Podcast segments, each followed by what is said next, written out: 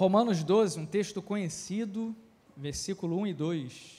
Portanto, irmãos, rogo-lhes pelas misericórdias de Deus que vocês ofereçam em sacrifício vivo, se ofereçam né, em sacrifício vivo, santo e agradável a Deus, este é o culto racional de vocês.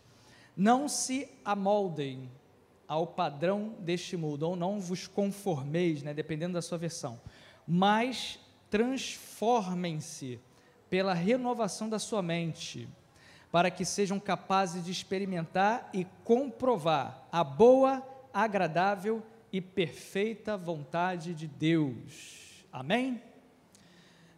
Deixa né, gravado aí, né, sublinhado na sua mente aí, esse amoldem ou se conformem é, com o padrão desse mundo, transforme-se pela renovação da sua mente. Algumas semanas atrás, numa quarta-feira, eu falei sobre santificação aqui na igreja. Não sei quantos lembram. Que eu falei do extremo, do cuidado na hora que você está num processo de santificação e você tende a cair nos extremos, tanto de um lado quanto de outro. E isso pode causar mal. Aí falei da religiosidade e falei do relativismo de pecado. Isso é perigoso. E hoje eu queria falar um pouquinho mais sobre santificação, que é um tema que se faz necessário nos dias de hoje, porque sem santificação ninguém verá a Deus, não é assim que a palavra fala? Então, sem santificação ninguém verá a Deus. Então, é um assunto que ele é atual nos dias de hoje e é pouco falado. E eu queria abordar uma, outros aspectos da santificação, assim, a definição de uma forma geral, é, quais são os, os, as manifestações da santificação na vida de uma pessoa, a luta né, que é você viver uma vida santa. Então eu queria falar com vocês isso hoje. Quando a gente fala, por exemplo, de, é, de santificação, e existe uma, uma expressão, né, uma frase que já caiu até em, em chavão evangélico, que a gente já discutiu isso aqui, aqui, que não é fácil ser cristão nos dias de hoje. Quem falar que é fácil ser cristão nos dias de hoje, tem que rever alguns conceitos, porque não é fácil, não é difícil. É muito difícil ser crente hoje, ser cristão hoje. Por quê? Porque você precisa negar o seu eu diariamente. E você lutar contra a sua natureza é muito difícil. E a gente sabe, para tristeza nossa, que nas igrejas hoje tem muita gente que é membro de igreja, que tem cargo na igreja, que frequenta a igreja, que faz um monte de coisa dentro da igreja e vive uma vida totalmente diferente ou fora dos padrões que a palavra de Deus nos direciona. É verdade ou não é? Nos dias de hoje, tem muita gente dentro da igreja que tem cargo na igreja, que fala que é crente, tem chavão de, tem jargão de crente, tem, enfim, segue alguns, né, rituais religiosos, mas a sua vida é totalmente de, em desacordo com os princípios da palavra de Deus. Isso é uma realidade hoje. E quando a gente fala, por exemplo, de salvação, existe um, uma, uma, uma, é, é, é, uma parte no processo de salvação que era importantíssimo, que é uma coisa chamada arrependimento. Se, nós, se, se a gente exclui o arrependimento do processo de salvação, você não, se, você não tem salvação. A gente aprendeu isso no, no evangelismo bíblico, né, que sem arrependimento, sem confissão, não há salvação. E o arrependimento, ele é mudança de mente. Esse texto fala sobre isso. Mudança de mente. Mudança de atitude. Se você fala assim, eu estou arrependido, mas se não há uma mudança de atitude, não há arrependimento. Vocês entendem isso? Não há. O, o mínimo que você deve ter ali por exemplo, ali o máximo, melhor dizendo, é uma, uma comoção, né? É, é, não é bem um arrependimento.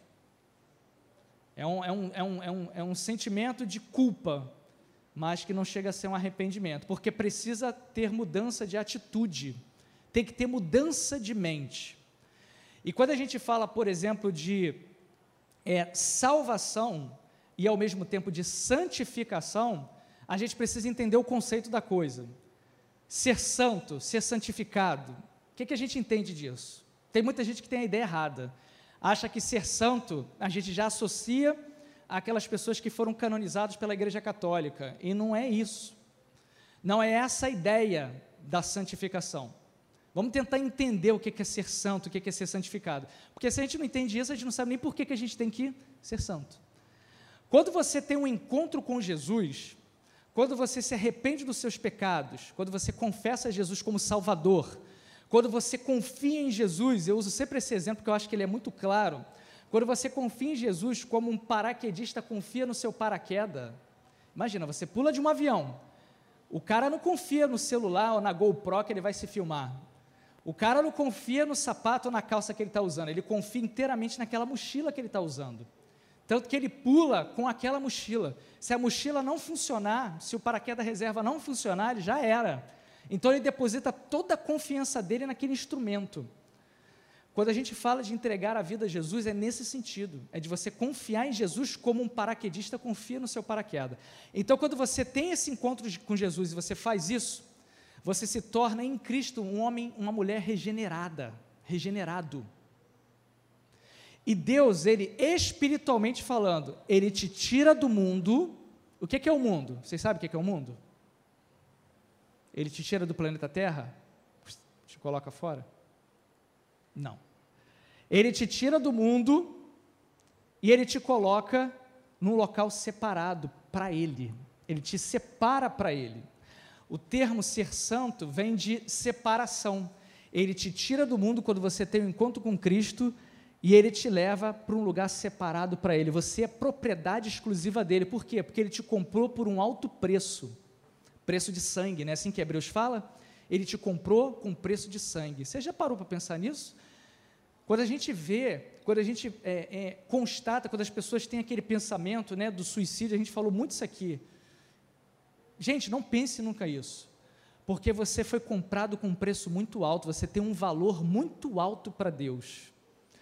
Por mais que o seu amigo, a pessoa que está próxima de você, não goste de você, ou faça com que você tenha esse sentimento de repulsa por você mesmo, que traga esses sentimentos ruins, entenda o seguinte: que o preço foi muito alto e ele te ama tanto que ele derramou até a última gota de sangue por amor a você. Valorize isso. Então ele te tira do mundo o que é o mundo, é o sistema corrupto, perverso que nós vivemos. É, é, é, esse sistema que é contra Deus, que os princípios são totalmente diferentes. Ele te tira desse mundo e ele te traz para separado para ele. Isso é que é ser santo, é ser separado. E quando que começa o processo de santificação? Porque ele é um processo. Você não se torna santo só no momento que você entregou o seu coração para Jesus, ou aquele momento que você estava em casa ou estava na igreja, viu que você viveu aquele momento, você fala, poxa, mas que momento maravilhoso, aquele dia eu lembro, poxa, eu chorei tanto na presença de Deus, poxa, foi um momento tão agradável, poxa, eu senti o Espírito Santo inundando o meu ser, e foi aquele calor, foi aquela alegria. Tem muita gente que santificação é aquilo ali.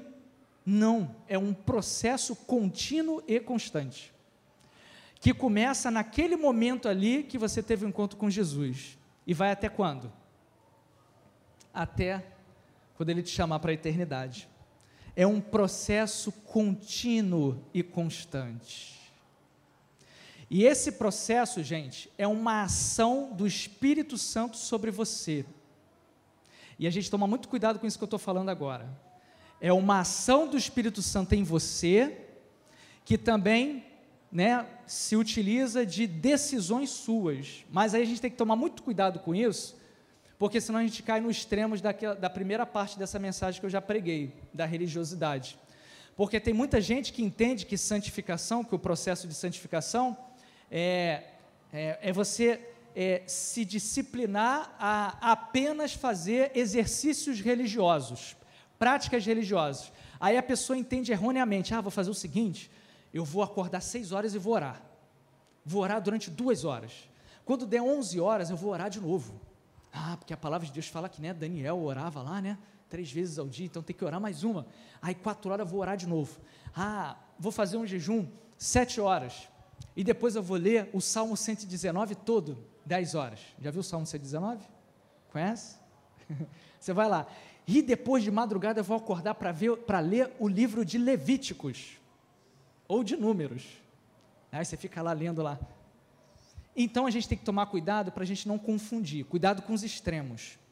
Você não vai alcançar a santificação, ou você vai se tornar uma pessoa santa, por você seguir à risca rituais religiosos. É uma ação do Espírito Santo sobre você. O Espírito Santo ele age em você. E quando você se permite, por isso que aí envolve decisões humanas.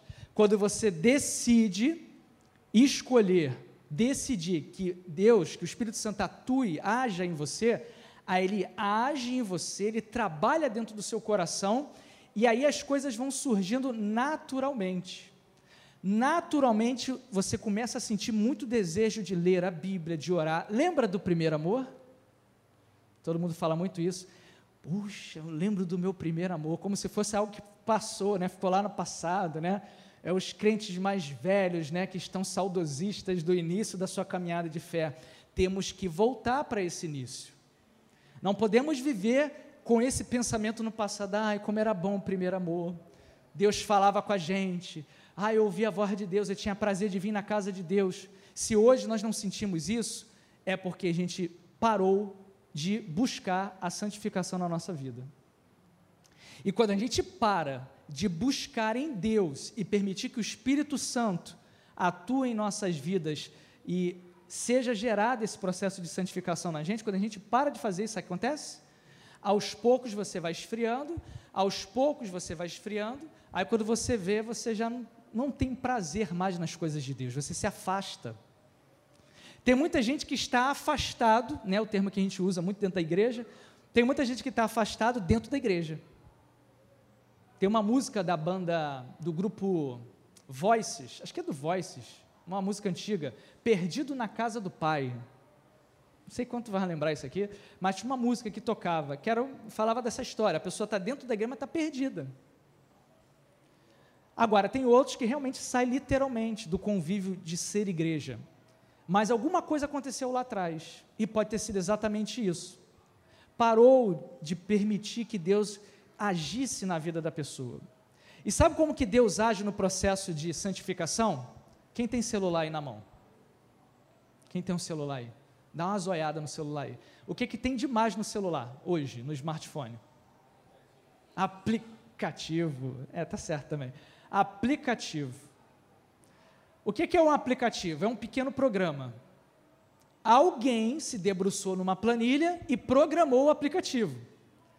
Ele, ele programa para que quando haja um pedido de ação, né, há, há uma ação, há uma resposta no mesmo nível. A pessoa programa lá, por exemplo, o relógio. Não tem um relógio? Todo, todo celular tem um relógio, né? Aí você clica no relógio, você aperta no relógio, o que, é que acontece? O relógio aparece. Então você comandou uma ação, que é clicar, é apertar, e ele responde automaticamente conforme o que você pede. Levando isso para a vida espiritual, para nossa a questão do nosso contexto aqui, o Espírito Santo ele age como um programador. Antes, antes, a sua programação ela estava feita de uma forma que a sua resposta, isso é, as suas atitudes, elas, elas, são, elas, elas foram totalmente contrárias, elas se tornam totalmente contrárias à vontade de Deus. Tudo que a pessoa que não tem Cristo no coração, ou que está afastado de Jesus, tudo que ela faz, todas as decisões que ela toma, é totalmente difere, é totalmente longe da vontade de Deus. Ah? É uma nova versão, né? Falou bem é totalmente diferente.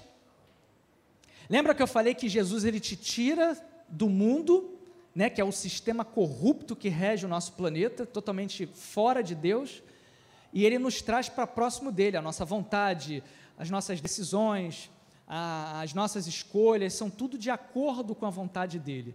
Quando a gente é, é, deixa, permite que o Espírito Santo age em nossas vidas, ele muda a nossa programação ele faz um upgrade, dá até uma outra mensagem, né? Upgrade de Jesus.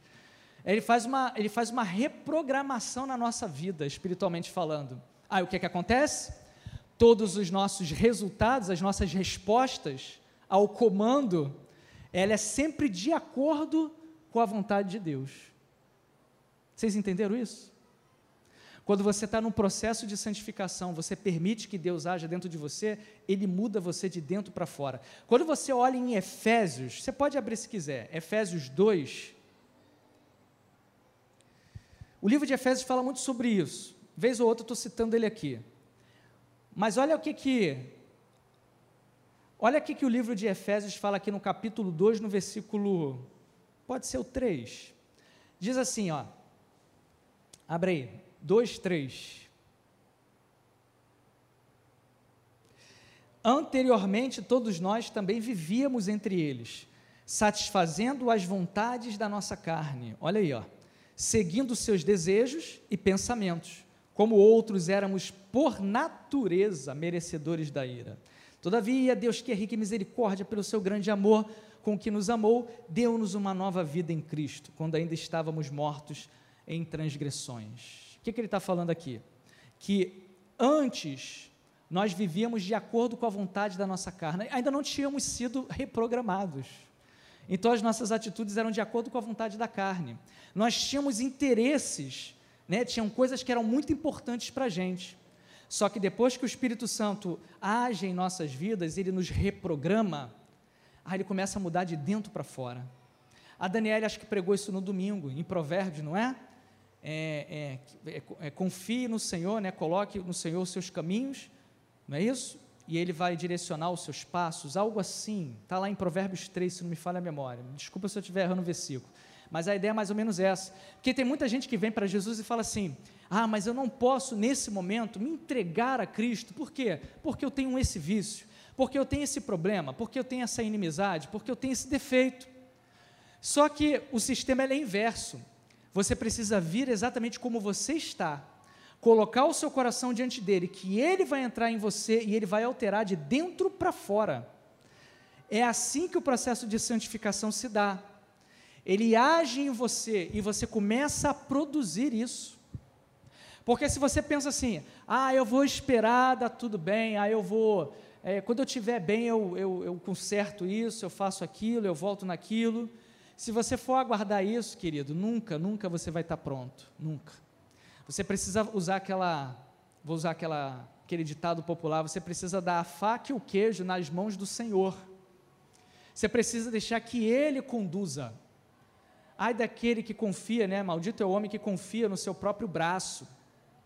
Tem muita gente que fala assim: não, eu preciso, eu vou conseguir tal. Legal, você ser positivista é legal, mas no mundo espiritual, você tem que entender que você não pode ajudar Deus, não dá. É Ele que faz o querer e o atuar, né, e o agir em você. Já diz lá, se não me fala a memória, em 1 Coríntios 7. Ele age em você, ele trabalha em você, ele muda você. E você precisa permitir que ele faça isso. Agora, nesse processo de santificação, infelizmente nós teremos altos e baixos, não teremos? Teremos ou não teremos? Alguém aqui é perfeito? Ninguém é perfeito. Nós temos um processo de santificação que Deus trabalha em nós. Só que no meio dessa caminhada até lá na eternidade, nós vamos errar.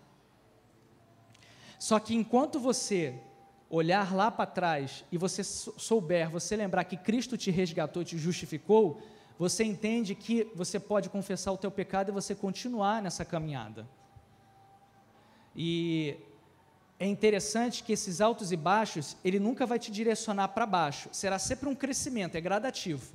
A conduta cristã, a caminhada cristã, se você estiver andando com Cristo, permitindo que Ele haja em você, você pode até pecar, você pode até ter alguns altos e baixos, mas esse crescimento, ele é sempre ascendente, é sempre para cima, é sempre no nível de crescimento. Por exemplo, a gente falou aqui de definição de santidade a gente sabe que dentro desse contexto de santificação existe uma luta constante. Falei agora de uma possível queda que você pode ter. Você acha que Paulo era diferente de você? De jeito nenhum.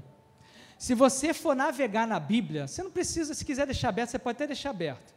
Mas se você for navegar na Bíblia em Romanos, ali no capítulo 7, no capítulo 8, você vai ver que Paulo, ele começa a contar a, as, as experiências que ele tem. E ele, ele chega num nível tão assim, né, de briga constante contra ele mesmo, que ele cita lá no versículo, no capítulo 7, versículo 24, assim: Miserável homem que eu sou, quem me libertará do corpo sujeito a essa morte? Por quê, gente? Paulo ele vivia uma briga. Vê se se parece com alguém aqui. Ele vivia uma briga. Ele tinha a sua natureza antiga, sua velha natureza, e ele tinha a sua na nova natureza. A sua nova natureza, segundo o texto aí de Romanos 7, era resultante a salvação. E a velha natureza, aquele resquício de pecado que fica. E era uma briga constante. Tanto que ele fala: aquilo que eu não quero fazer, que é o pecado, eu faço. Mas aquilo que eu quero fazer, que é a vida santa, esse eu não faço. E fica aquela briga constante. É uma luta constante que ele fala em Romanos 7.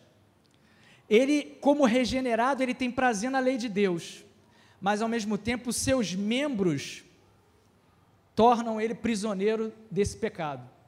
E aí por isso que ele fala aí, miserável homem que eu sou. Quem me libertará do corpo sujeito a essa morte? Paulo tem um costume de fazer uma, uma dinâmica de pergunta e ele mesmo responde, uma, uma pergunta retórica, né?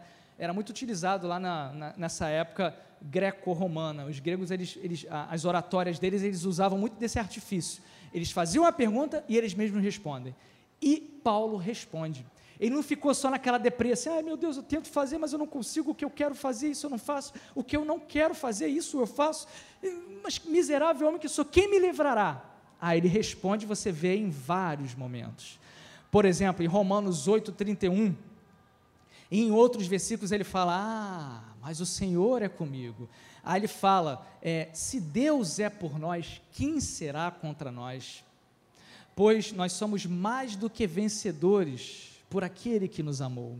Graças a Deus, através de Jesus Cristo, nosso Senhor, nada poderá me separar do amor de Deus que está em Cristo Jesus. Ele próprio termina aquela oratória dele, nessa escrita dele, falando quem pode ajudá-lo a vencer. É uma luta constante. Que Jesus no nosso barco a gente vence. Existe uma diferença, gente, do ímpio, daquela pessoa que vive na prática do erro, que tem prazer, que é obstinado no erro, daquele que um dia teve um encontro com Jesus. Existe essa diferença. E a gente precisa entender isso. Se por acaso eu vivo na prática do pecado, eu tenho que voltar novamente lá. Eu tenho que reconhecer o meu erro e me entregar a Cristo. Porque se um dia você se entregou a Cristo e você vive na prática do pecado, tem algo errado. Não bate, entendeu? É igual água e óleo, não se mistura, não dá. Tem alguma coisa errada. Eu falei sobre as definições da santificação. Eu falei dessa luta da santificação e eu termino falando da manifestação de uma pessoa numa vida santa. São duas coisas que eu queria falar para você. Quando você vive o processo de santificação que começa lá no encontro com Cristo, na regeneração e vai até a eternidade, uma das manifestações disso está lá em Gálatas 5, que a gente falou aqui no domingo. O que, que é? O que está escrito lá em Gálatas 5? Está até em grego aqui, ó, no quadro. Vinícius, mira lá, mira lá, pode mirar lá. Acho que dá para ver com a luz aí. É isso aí, ó. Gálatas 5, 22 e 23. Em Gálatas 5, Paulo, deixa eu ficar aqui perto aqui, fazer uma propaganda do seu desenho. É, em Gálatas 5, Paulo, ele, ele fala sobre as obras da carne, não fala? A partir de que versículo?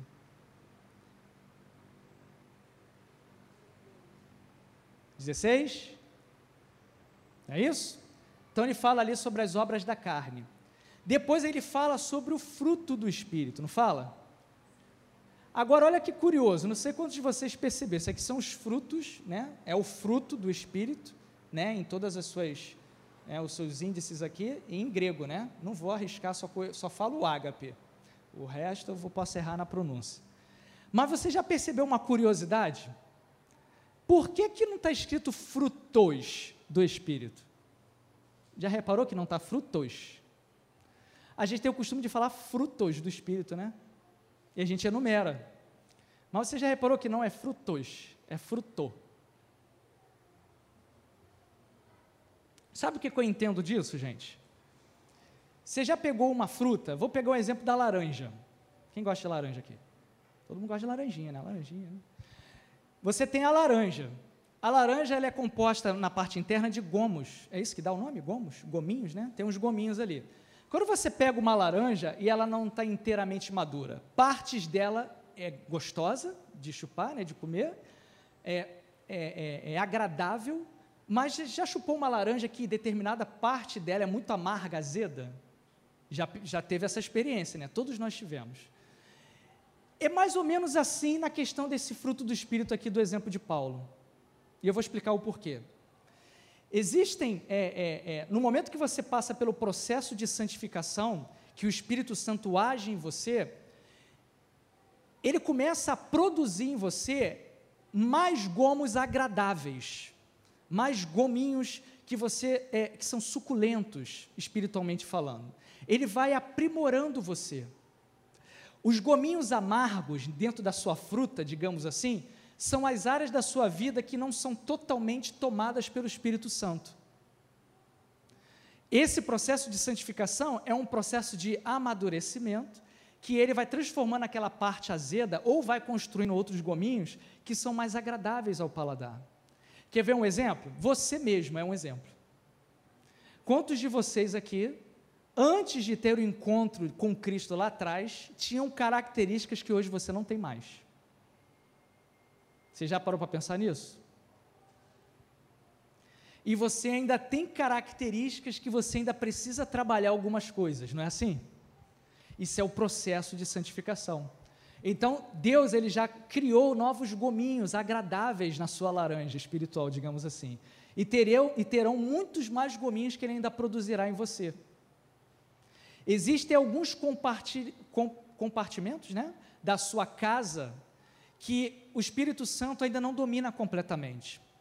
Por isso que se faz necessário você permitir que o Senhor atue e haja na sua vida. Já dizia um teólogo famoso, que vários outros teólogos repetiram essa frase dele, que quando você entrega a sua vida para Jesus, ele te tira do mundo. Quando você passa pela santificação, pelo processo contínuo da santificação na sua caminhada cristã, Deus tira o mundo de dentro de você. Faz parte isso. E você não pode deixar de fazer isso. O Espírito Santo ele quer trabalhar dentro de você e mudar você. Ele quer te dar cada vez mais é, fruto do Espírito. Ele quer que você produza, produza cada vez mais aquelas características do fruto do Espírito: bondade, né, paciência, domínio próprio, benignidade e por aí vai, o amor. Ele quer produzir isso cada vez mais. Se você ainda não tem determinadas áreas disso, peça ao Senhor seja a igreja, ore, leia, estude, medite, reflita na palavra de Deus. Permita que o Senhor entre no seu coração e faça com que isso seja um prazer para você, que venha de dentro para fora, que não seja algo obrigatório, que não seja um ritual religioso. A gente não pode encarar a caminhada cristã como um pacote de rituais religiosos, não é assim. A gente precisa fazer de coração. Michel, eu não tenho isso, então busque isso em Deus. Fale com Deus. A gente tem encontros aqui, por exemplo, de oração, que a gente bate papo antes de orar. E ali muitos irmãos saem daquele momento e falam: Poxa, meu coração está mais leve, porque isso é ser igreja.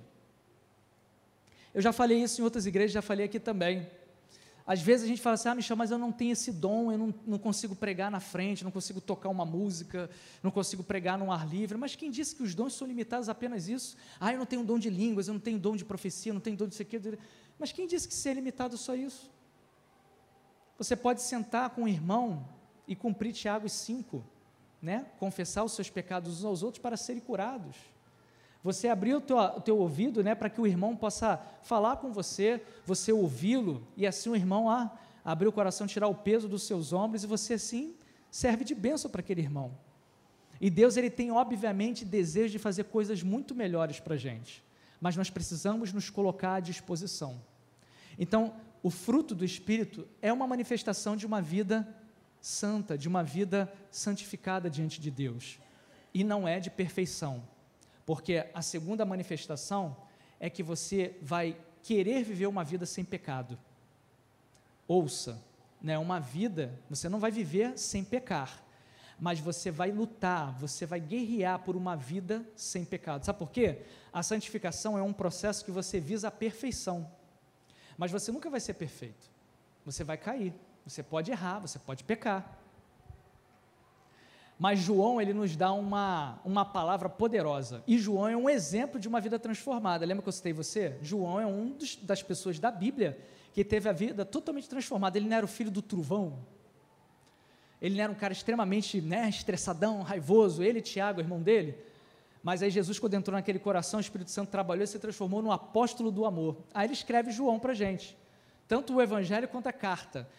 1 João 2, ele fala do pecado.